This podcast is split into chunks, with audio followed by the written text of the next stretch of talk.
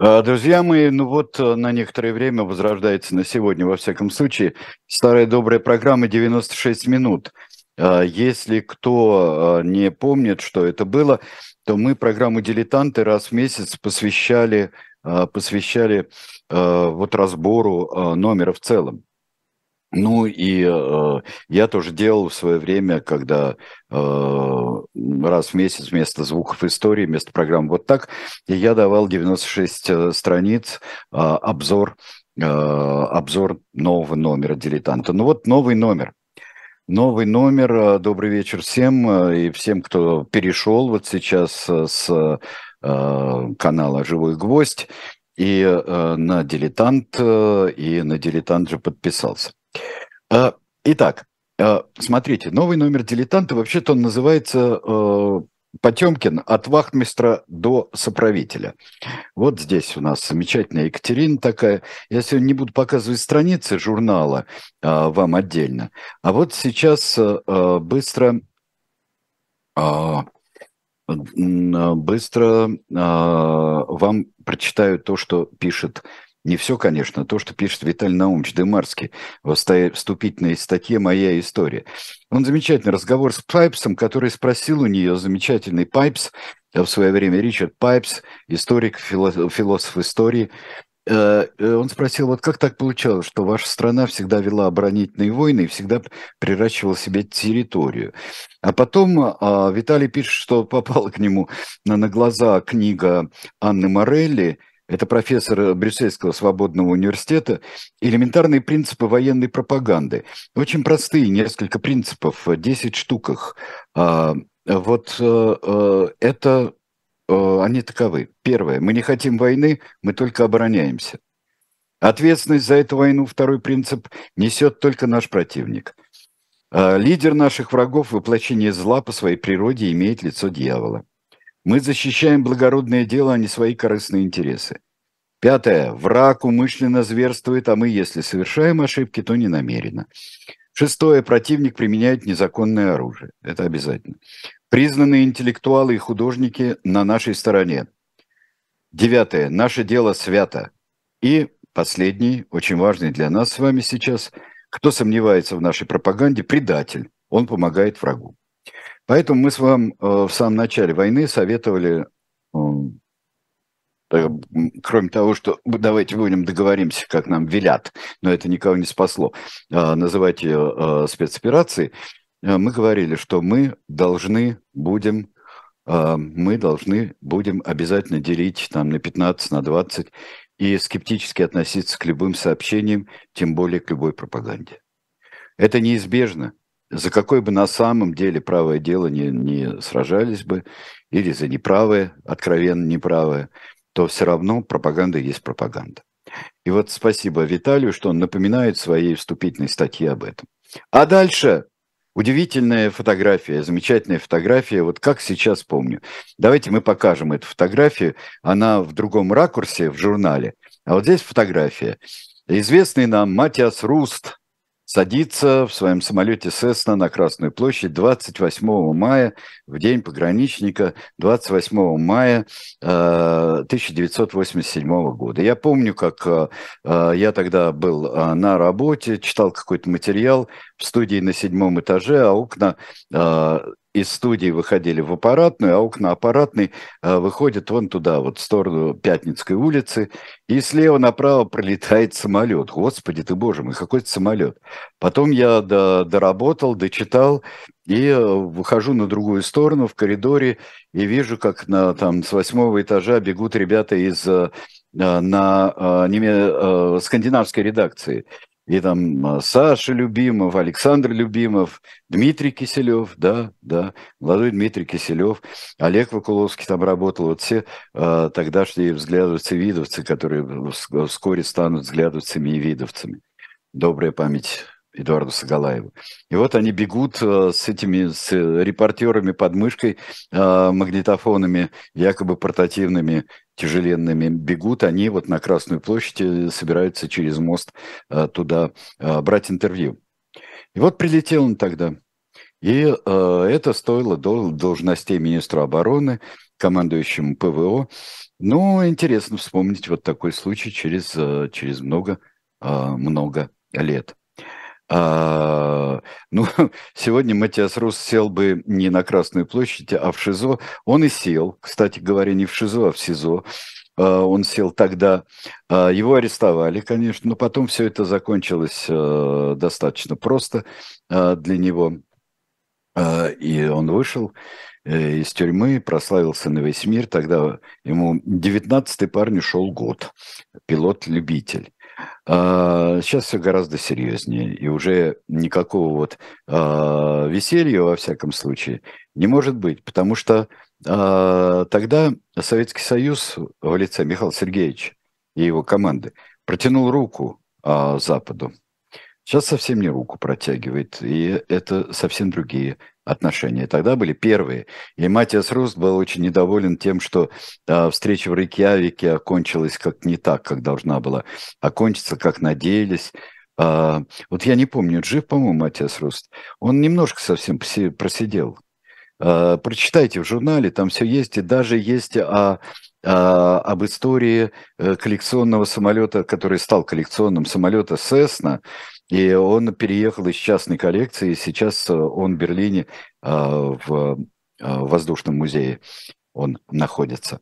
Так что вот так. Вот, год и три месяца просидел. Вот, вот спасибо большое. Просидел Матиас Руст. Ну а теперь давайте обратимся к светлейшему. И э, портрет светлейшего, чуть не сказал фотография, вы сейчас э, увидите. Вот сейчас мы покажем вам. Вот прекраснейший такой вот э, э, Потемкин. Э, Потемкин. И э, у нас много статей о Потемкине в этом номере журнала.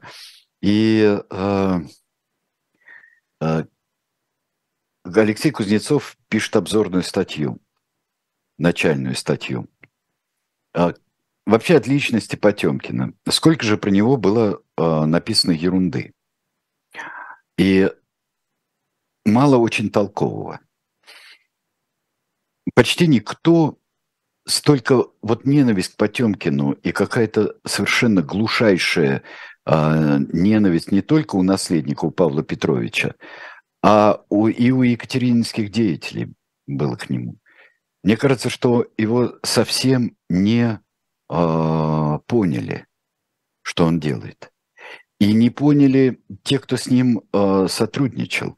Может быть, кроме его замечательного вот племянника, который потом воспитывал, а, воспитывал то ли дочь Потемкина, то ли не Потемкина, то ли Екатерины, то ли не Екатерины, а Елизавету Темкину, о которой вот мне посчастливилось написать в этом номере э, статью. И когда э, э, считали, а, он родственник Потемкина, вот, например, Александр Николаевич Самойлов, он написал а, написал очень хорошую биографию.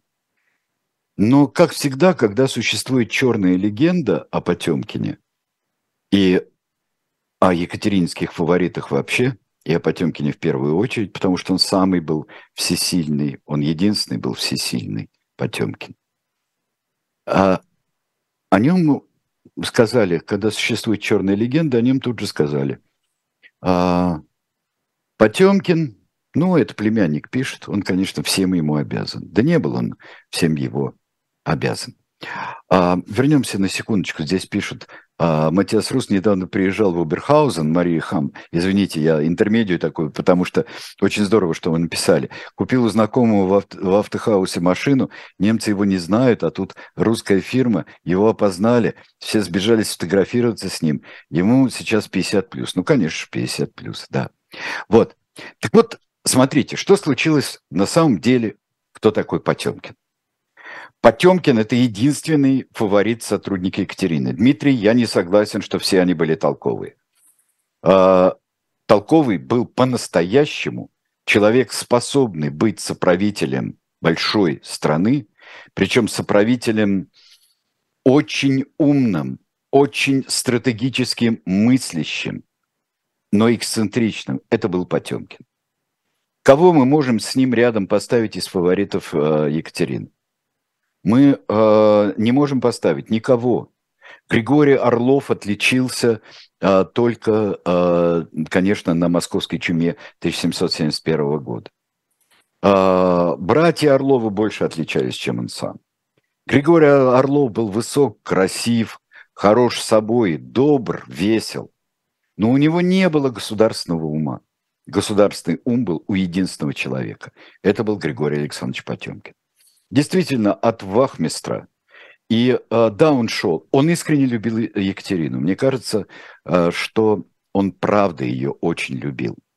И вот сейчас мы увидим Екатерину в гвардейском э, мундире, как раз э, и держит она в руках шпагу. Покажем сейчас мы вам э, такую вот прекраснейшую э, Екатерину Алексеевну.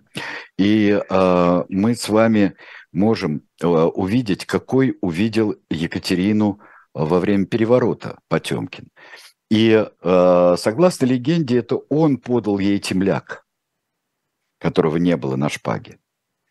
И э, лошадь э, пошла его. Все отступили и оставили одну Екатерину. А Потемкинская лошадь пошла за ней. Хитрость ли это?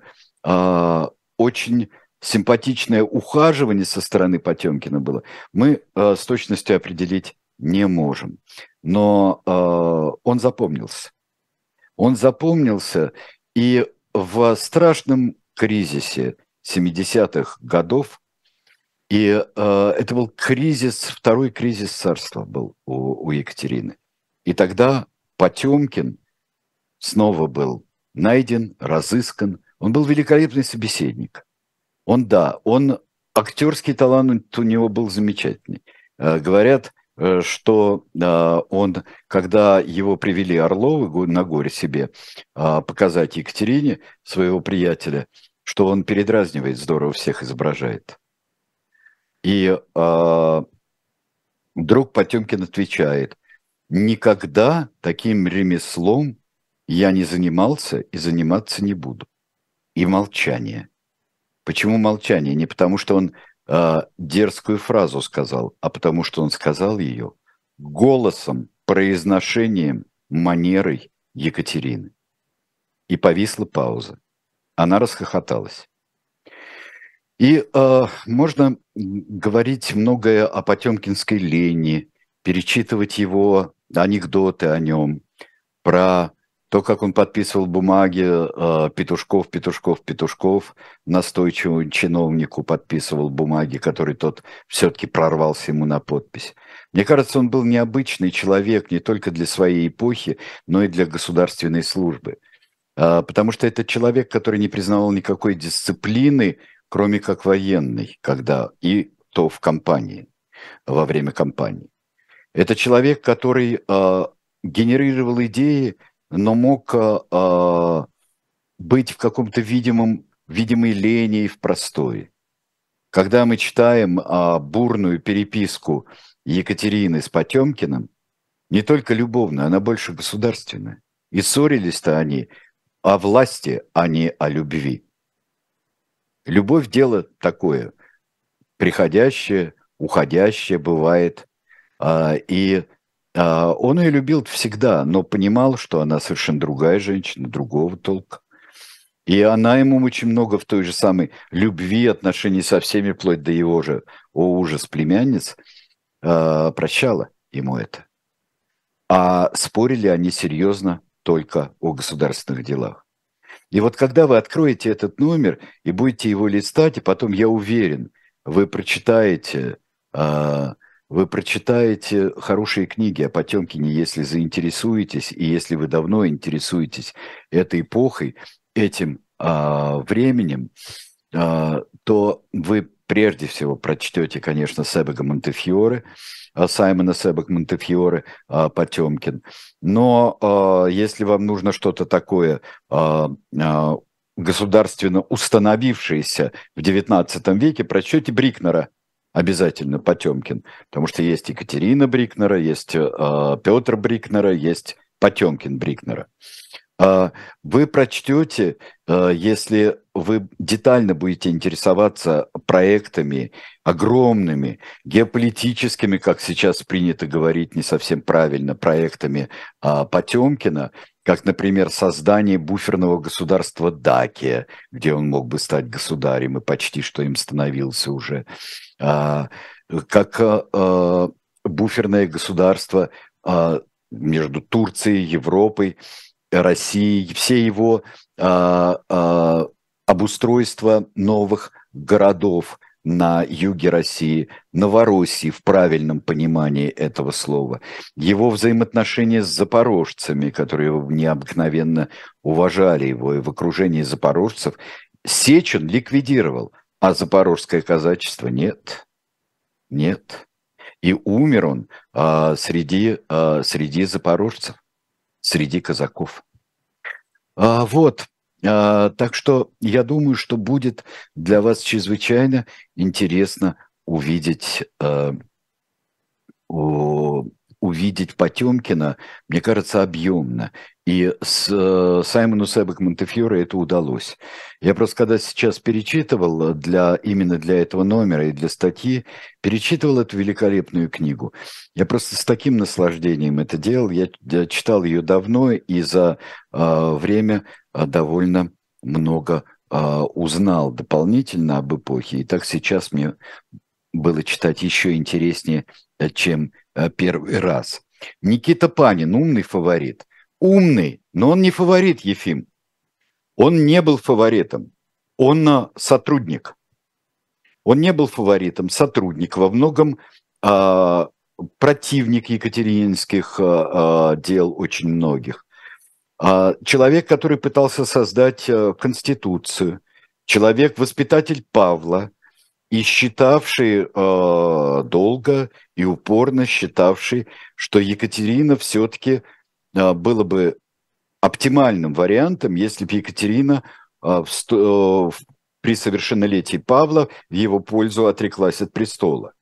Э, человек хитрый, смелый, интрижный, большой интриган даже при подавлении, э, при подавлении Пугачевского восстания э, – и как Потемкину приходилось договариваться, что будет, э, и э, те, кого э, предлагал сам Потемкин, кто мог бы решить эту проблему, проблему Пугачева после того, как умер Бибиков, и что давайте мы Петра Панина, и к Петру Панину у нас будет и другой Потемкин там, но оказалось, что чрезвычайно э, его разбили, и э, Михельсон разбил э, Пугачева, и страшно спорили, кто все-таки возьмет и будет вести Пугачева. Страшно хотел это еще, еще совсем не генералиссимус Александр Васильевич Суворов. Никита Панин крупнейшая фигура. Но вот посмотрите на царство Екатерины, когда долго, да, он отправлен был потом в отставку, и э, были э, дела иностранные, э, забрали у Панина, но э, вот эта ошибка мнений, не интриги, а ошибка мнений. Интриг было полно, но для Екатерины очень важна была ошибка мнений. И важ, важны были противовесы не такие, чтобы кто-то не возвысился э, в и состав представлял бы опасность для Екатерины, а чтобы вырабатывались решения, решения оптимальные. Сотрудничество с Потемкиным было при этом э, наиболее плодотвор, плодотворно э, всегда, все, все время было. Так, э, совершение всегда 18 лет было. Алексей, э, дело в том, что э, это у, у Павла а, было, это 74 год, а, да, там ему 20, 20-летие, 20-летие, вот как он женится, вот и, и все. Вот он, когда женился вот он на несчастном первым своим браком, а, Павел Петрович, вот тогда и могли уже сейчас ему, может быть, даже и предоставлять власть. Вот, Сергей, можно через меня общаться, да, потому что вы друг с другом немножко общаетесь по тем вещам, которые нас всех интересуют. Я бы охарактеризовал Потемкина в качестве именно правой руки Екатерины. Вот как сошлись, так и остались. Вот правда. Вот правда. Мне кажется, что да, ситуативным кто жил долго, жил долго, кто мало, жил мало. Совершеннолетие было скорее ситуативным, чем по возрасту. Но вот он войдет в ум, закончил обучение, вот все, уже не нужен наставник Никита Панин, женится Павел, и можно было, было переве... можно было уже его считать дееспособным. Так, так, так, так, так, так. Дальше, что у нас очень интересно еще а, есть Потемки. Это Потемкинские не деревни, а Потемкинские, я бы сказал, города. Мы, естественно, с Евгением Сергеевичем взялись а, тут же со всей нашей душой за Афины на Днепре. Город, которому Потемкин, Херсон, которому Потемкин при, придавал огромное значение. Это э, низовье Днепра, только ликвидировав э, непреодолимую сечи и э, при этом на достаточных условиях, конечно, это было тяжелое дело, но э, Запорожская сечь уже э, все это время она представляла собой гигантскую неорганизованную э, силу. Это э, я бы не считал, что это было таким вот антиукраинским выпадом, потому что об этом не очень думали э, и чрезвычайно ценили боевые качества и качества даже организационные у а, запорожских а, казаков ценил тот же Потемкин. Но к Черному морю вот договориться было, чтобы были города, невозможно. построен Херсон в присутствии запорожцев, Херсон был бы разорен был бы разорен. Это цинизм истории, да, это так бывает. Э, и э, мне кажется, что э, при всей замечательной казацкой храбрости и вольницы тоже особо, мне кажется, не стоит ее идеализировать. Так вот, в низовье Днепра, несколько южнее крепости Казакермен, это нынешний Береслав, Казакармен, вот это место, а, был построен, и был там, а, была построена крепость, и стал развиваться город. Обычно говорят, что да, он там хотел построить флот, но этого не получилось, поскольку а, флот Днепр впадает в достаточно мелкий лиман и очень затруднен выход. Причем выход из Днепра – сейчас мы снова слышим, увы, мы слышим эти а, названия в а, таком тревожном сочетании, как Кинбурн и Очаков, Кинбурнская коса и город, который принадлежал уже России после столкновений с турками, и Очаков, который принадлежал туркам. Это все блокировало выход из Лимана в море.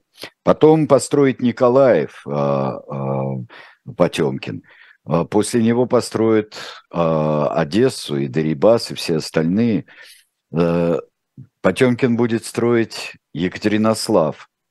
Потемкин будет строить города, и он считал, что это его, фактически, где он был безраздельный властитель, что это будет потрясающая, процветающая огромная страна. И первым таким городом был Херсон. И куда соверш... Э, состоялось путешествие, вот сейчас я думаю, что план Херсона мы с вами э, увидим. И э, Херсон мы с вами увидим, и здесь нам станет понятно вот эти милые места, и э, уже здесь написано э, собор, Свято-Екатерининский собор мы видим, который здесь слева на плане у вас, и там будет похоронен э, сам Светлейший. А, ну вот, Херсон построили, ошибки исправили в конце концов, и а, Херсон становился городом городом, который э, процветал по-всякому. И там строились суда, только не такие, не такие большие там линейные корабли, как, как в Николаеве, а строились корабли поменьше.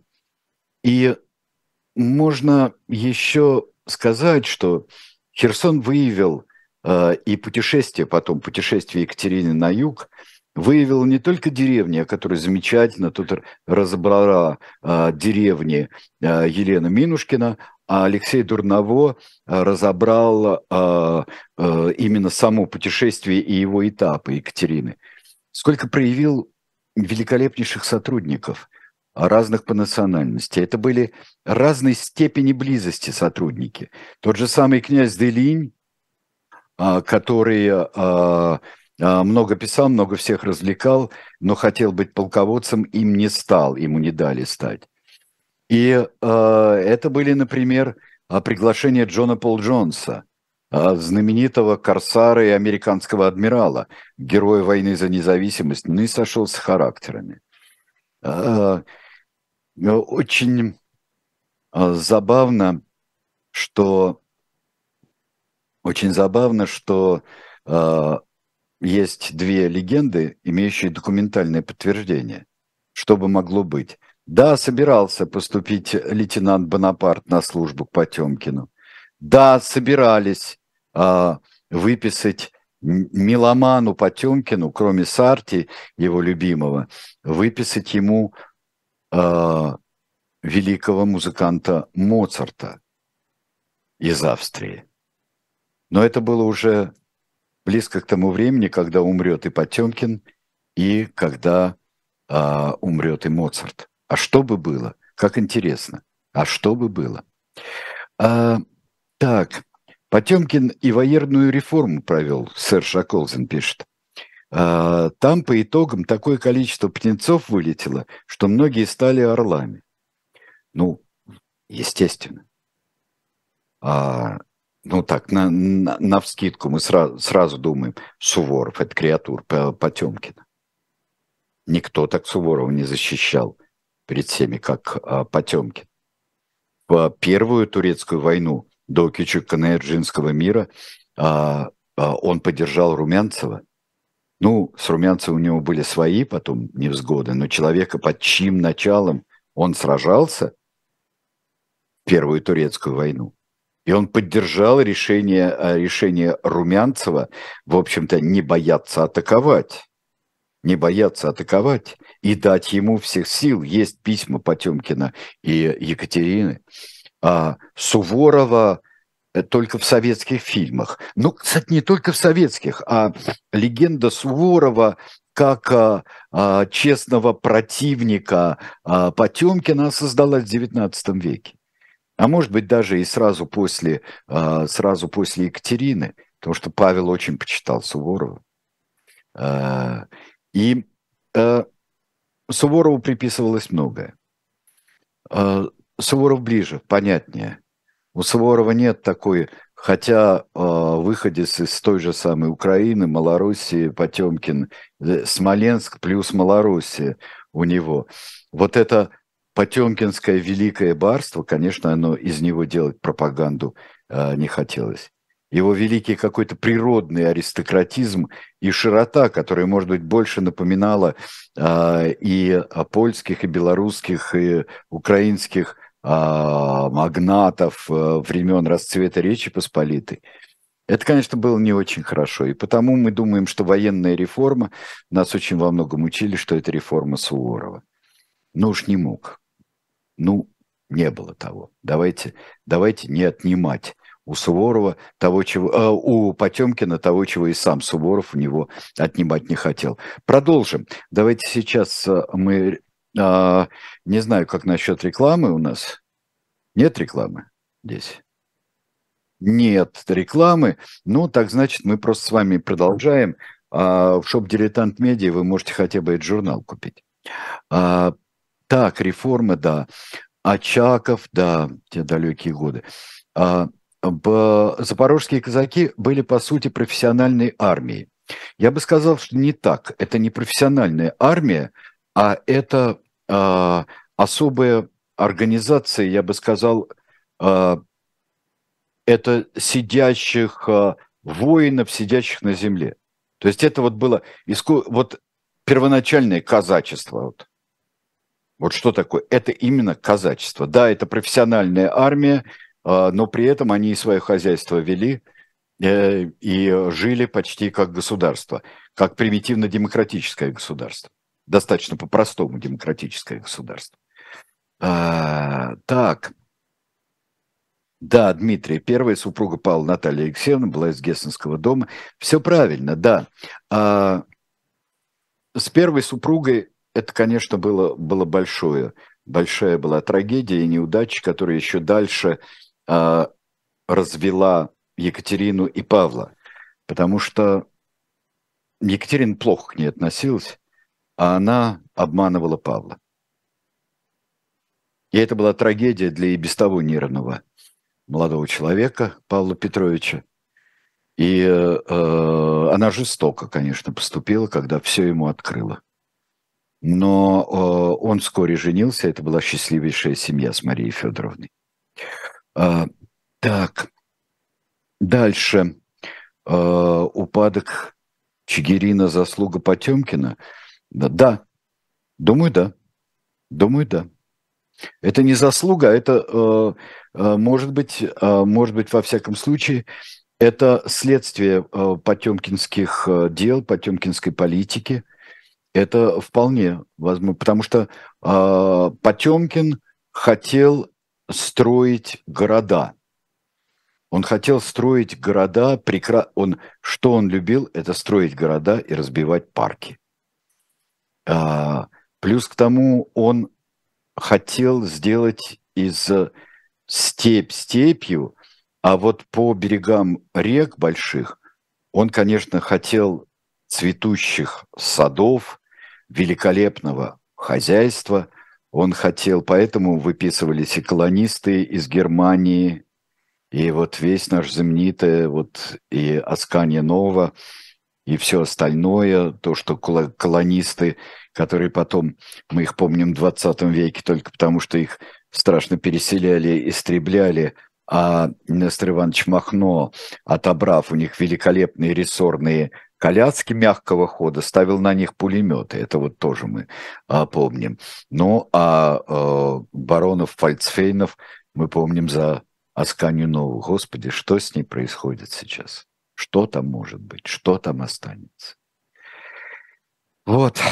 Так что а, здесь, что означает дерибас? Дерибас, да, дерибас, дерибас. Он, это очень интересный был и а, военачальник, и интриган большой. Да, Рибас был. Так что а, вот. А, Потемкин Новый Годунов оставил много городов. Интересно.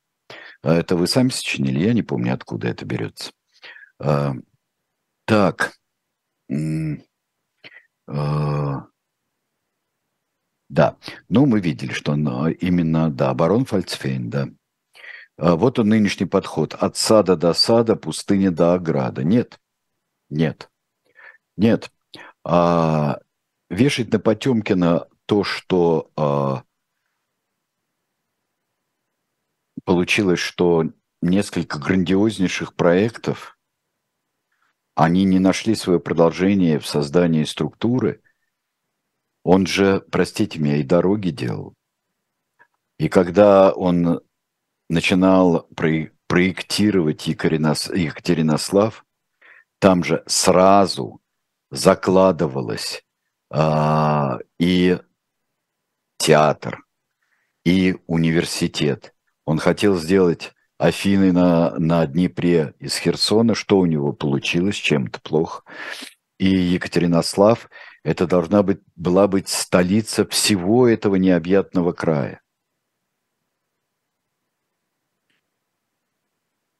Нет, а, нет, что это? Это не множественное число рибас. Это, это на самом деле это испанская, э, испанская фамилия, так что здесь все а, нормально. А проблема детей Потемкина. Были ли у него дети? Скорее, а, скорее не было детей. Во всяком случае, отмечено не узакон... каких-либо узаконенных детей Потемкина, не отмечено нигде. Очень любят вспоминать историю девочки Елизаветы Темкиной, которая родилась в июле 1775 года и связывает это с тем, что почувствовал недомогание э, Екатерина, э, пищевое отравление, что-то в этом роде, что, скорее всего, она могла скрывать свою беременность э, полнотой и свободной одежды, и что 40 с чем-то лет – это вовсе не предел. Вот кто бы лучше бы молчал, вот я всегда, вот извините, что я реагирую на то, что говорил, приводит слова Людовика XVI, который говорил о, э, скорее всего, было бракосочетание Потемкина и Екатерины, хотя это было тайное, но об этом прознали многие. И э, он говорил, вот, да, мадам Потемкиной 40 там с чем-то лет, вот только бы э, самое время рожать, ха-ха-ха.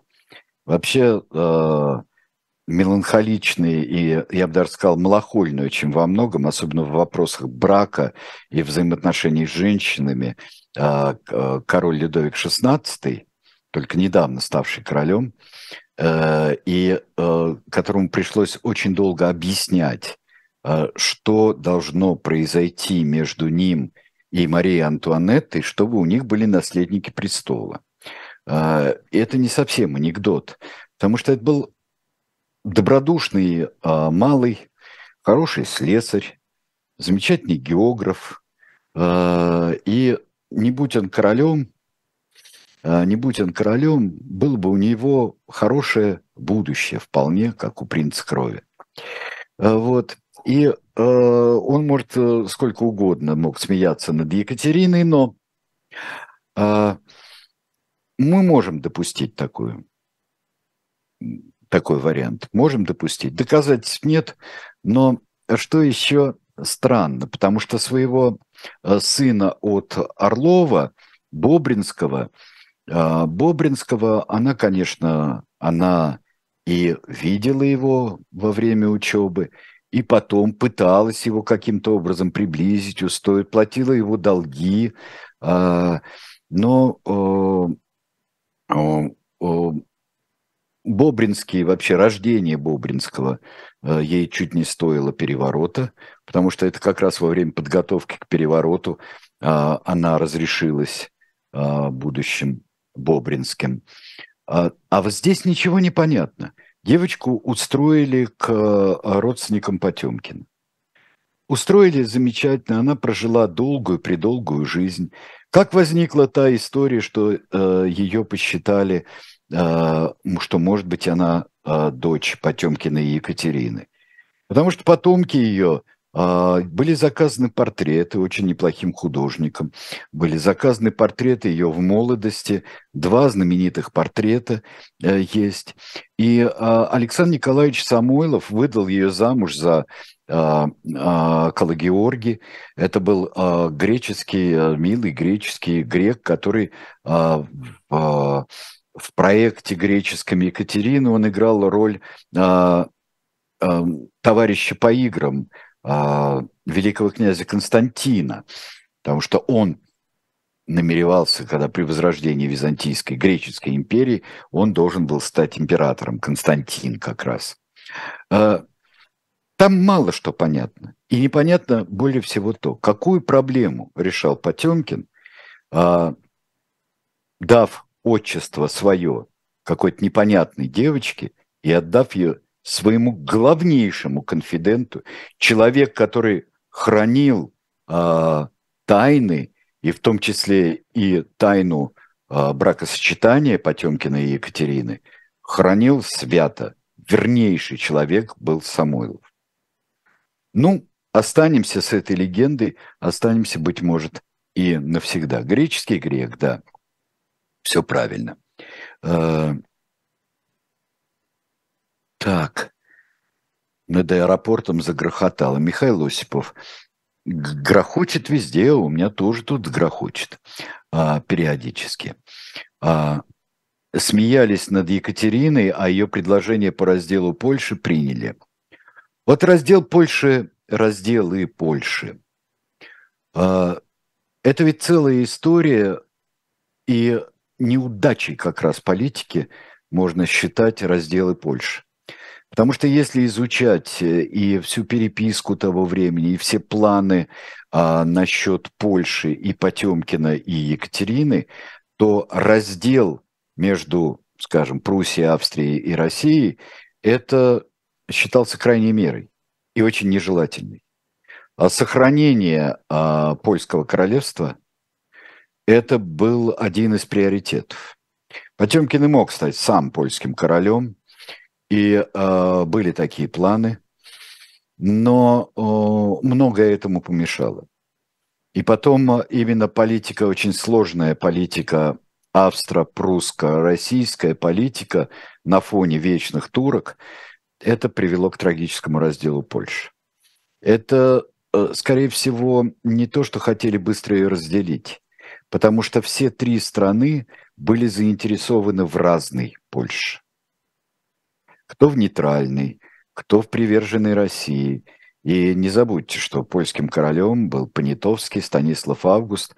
Ну вот тоже, пожалуйста, а, действительно, это любовник Екатерины, человек, ее тоже любивший а, всю жизнь, э, допустивший несколько очень серьезных промахов а, в Польше. И как это очень часто бывало в истории Речи Посполитой, ее собственная, я бы сказал, и избыточная демократия, избыточная демократия и разодранность, которую будет отмечать а, Сенкевич, а, Генрик Сенкевич, говоря о более ранних временах, о 17 веке, мне кажется, здесь столько факторов было, ну, которые, мне кажется, до сих пор они каким-то образом живут – Хотя то, что мы в прошлом часе с вами говорили о, о государствах и ны, нынешней возможности надсуверенных объединений, которые решают многие вопросы, они, наверное, снимаются сейчас. Ну вот, а Потемкин, возвращаясь к Херсону, Потемкин умер в степи, был похоронен в Херсоне – умер в степи среди казаков и родственников своих близких людей. В Свято-Екатерининском соборе он был похоронен, и с тех пор его прах постоянно тревожит. Сначала Павел э, убрал надгробие, похоронил и засыпали в, в подвале, похоронили э, Потемкина и засыпали гроб с его телом. Затем снова вынули а, переносили, его тревожили восемь раз, а сейчас девятый. Вот восьмой раз, когда его э, снова похоронили в Свято-Екатерининской церкви, ведь это была э, омерзительная совершенно история, которая связана с тем, что вскрыли гроб Потемкина и выставили его череп, в, сделав там музей. Остальное выбросили, очень многое выбросили – оттуда. Спасибо, кстати, Борису Лавреневу, писателю, который э, пожаловался куда следует и приказали череп Потемкина захоронить уже при большевиках. А где сейчас прах Потемкина, основателя Херсона? К... Кто бы мог его разорить, если вот не было всех этих операций прошлого и нынешнего годов. Кому он там мешал? Новый памятник поставили при независимой Украине в 2003 году. Тот, который пропал а, во время войны, старый памятник пропал. Его сняли, сделали призрак, херсонский призрак был. А сначала, когда не сняли памятник, а накрыли его брезентом, потом сняли, унесли, поставили Маркса – маленького такого. Во время войны он исчез. В 2003 году поставили новый памятник, ну, отдаленно напоминающий старый. Теперь его этот увезли. Зачем, к чему? Зачем? Захоронить значит потерять для науки. А что ваша наука должна владеть черепом Потемкина? Да, конечно, если был а, Герасимов, мог бы восстановить по черепу Потемкина, предположим, его внешний вид. Но захоронить надо. Так. Так, ну что же, посмотрим мы еще на один сюжет, который есть. И это будет последний наш сюжет. Я должен сказать, что у нас есть, а, как всегда, например, примыкающий к теме обзор фаворитов разных королей разных народов – Екатерина и, соответственно, Потемкин э, в кинематографе.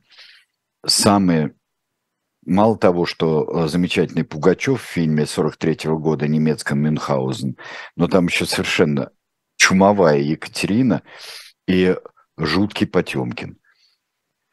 А, так, мы с вами посмотрим историю Тельмана. Очень хорошая статья. Покажите нам э, Эрнста Тельмана. Я думаю, что мы на него посмотрим. Э, и э, мы пропустим сейчас и надгробие Потемкина, и смерть Потемкина, и Свято-Екатеринский собор. Давайте посмотрим э, на Эрнста Тельмана. Руководитель немецких коммунистов. Вторая коммунистическая партия в мире. 33 году, 32-му. Посажен в 33-м. Пишет письма. Вот история писем очень интересна. Когда несколько смягчили режим в 1939 году, его перевели в Ганноверскую тюрьму из Моабита, и через жену он передавал письма из тюрьмы. Передавал письма в советское полпредство – в Берлине. И никак э, давал советы, э, не знал, как относиться к э, пакту о ненападении Риббентропа и Молотова. И надеялся очень, что его заберут в Москву. Он поддерживал Сталина, хотя, естественно, не одобрял расправы над немецкими коммунистами, хотя над другими коммунистами сталинские расправы он в своих письмах а, одобрял. И даже написал приветственное письмо 18-му съезду ВКПБ, где говорил, вот теперь сталинская партия победила свою оппозицию и получили свое, все предатели и так далее и тому подобное. Но он был не нужен Сталину. И было гораздо выгоднее держать его там у немцев в тюрьме, пусть он там сидит, а мы будем а, долго горевать и дежурно иногда говорить, что а, коммунисты должны быть выпущены.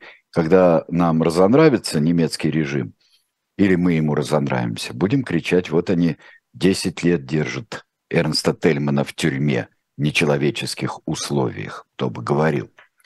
А, судьба Тельмана была тяжелой и трагичной. Эрнст Тельман а, был переведен на усиленный режим содержания после 22 июня 1941 года. И в 1944 году, в августе месяце, его расстреляли. Вот и все. В позднем СССР был шампунь Тельман. А, да, лучшие брызг, э, брызгалки. Вообще, ну, э, я не знаю, насколько шампунь был связан с Тельманом, но у нас есть памятник Эрнсту Тельману у метро «Аэропорт». Он есть, и вот он стоит, как полагается, Ротфронт показывает. А, так что, вот вы знаете, мы говорили с вами когда-то о Ракуше, коммунистическом последствии диктаторе Венгрии, что он, то, что его арестовали, он 10 лет почти просидел в тюрьме, просидел все чистки. И в сороковом году его э, Хорти обменял Советскому Союзу на знамена Лаюша Кошта и других революционеров. И он а, успел, он успел спастись. Его не вычистили, как других коммунистов. Ну, а здесь все-таки можно сказать так, что Эрнст Тельман погиб, но э, Эрнст Тельман погиб, скажем, от своих врагов, а не от тех, кого он считал друзьями, как многие его товарищи, немецкие коммунисты. Вот, друзья, и заканчивается наш номер, как всегда, из чего мы, кстати говоря, а, абсолютно а, намеренно и осознанно запечатываем. И мы запечатываем в, в целлофан наш журнал, потому что иначе не можем. Объявлен Дмитрий Львович Быков иноагентом. Глупее вещи я не знаю, только вообще сама эта чушь, как иноагенты, собачьи. Господи, надо же придумали. Так вот здесь о Борисе Васильеве. Противоречивая для меня статья, но очень живая и очень, я бы сказал, заинтересованная статья о замечательном писателе Борисе Васильеве. Написал ее Дмитрий Быков. Дмитрий Быков в каждом номере пишет у нас э, биографию, биографию кого-нибудь из писателей. Но э, не забудьте, что по четвергам, поздно вечером, в программе «Один» вторая часть называется «Урок литературы», и там мы говорим, э, Дмитрий Львович Быков с вами говорит о, тоже о писателях. Э, и это очень интересно. Кроме того, быстренько пройдемся, что у нас есть – в связи с коронацией Карла III, сокровища британской короны, а, пишет о них Алексей Дурново. Вообще, надо сказать большое спасибо Алексею Дурново. Он составитель этого номера, его главной части, а, которая посвящена была Потемкиным. Но здесь еще его собственная авторская статья «Сокровища британской короны». А, Евгений Снегов о потомках Потемкина. А, прямых нет, но этот род существовал. Я всегда восхищаюсь а, а, тем, что у Снегова в его гербовнике у него точное, настоящее описание любого герба. Ничто ни с чем не перепутано. И о марках написал Евгений Бунтман, написал о марках принц Народом Сианук, который видел всех. И марки с народовым Сиануком были даже у французского государства. То есть от Петена до Полпота мы можем проследить принца Народома Сианука и его удивительную историю. А, естественно, мы говорим здесь об играх и о фильмах. В фильмах у Кабанова есть э, э, статья о э, фильме, который я очень люблю. И э, вспоминаю, я думаю, что многие нас, особенно Дмитрий Мезенцев, а, этот фильм помнят, знают «Безумие короля Георга». Это один из самых замечательных фильмов о XVIII веке британском, которые только э, есть на свете. Э, это очень хороший фильм. И, наверное, я э, его как-нибудь вскоре пересмотрю. Кстати, об истории. Посмотрите фильм, который у нас с подачи американского проката называется «Средневековье», а в авторской версии он, естественно, называется «Ян Жишка». Там, несмотря на фантастическую, ну, на выдуманную историю, а, с, а, касающуюся а, конкретной, вот конкретного действия фильма, там очень много прекрасных исторических деталей и а, очень это хороший, хороший исторический боевик, я бы сказал, в лучшем смысле этого слова. Так что смотрите и наслаждайтесь, дорогие друзья. На шоп «Дилетант Медиа» можно купить этот номер. Спешите его почитать, потому что, как всегда, в 20-х числах выйдет следующий. И это бесконечно. Не забудьте еще о предзаказах о графического романа «Спасти цесаревича Алексея». У нас готовится а, Э, готовится переиздание. Вот, а, ой, ой, ну как же я могу не ответить на это? Вот смотрите, мы с вами беседовали о разных а, периодизации в истории. В прошлом часе мы беседовали. А, средние века, разные подходы, экономические, политические. И вот когда пишут, Жишка – это Ренессанс.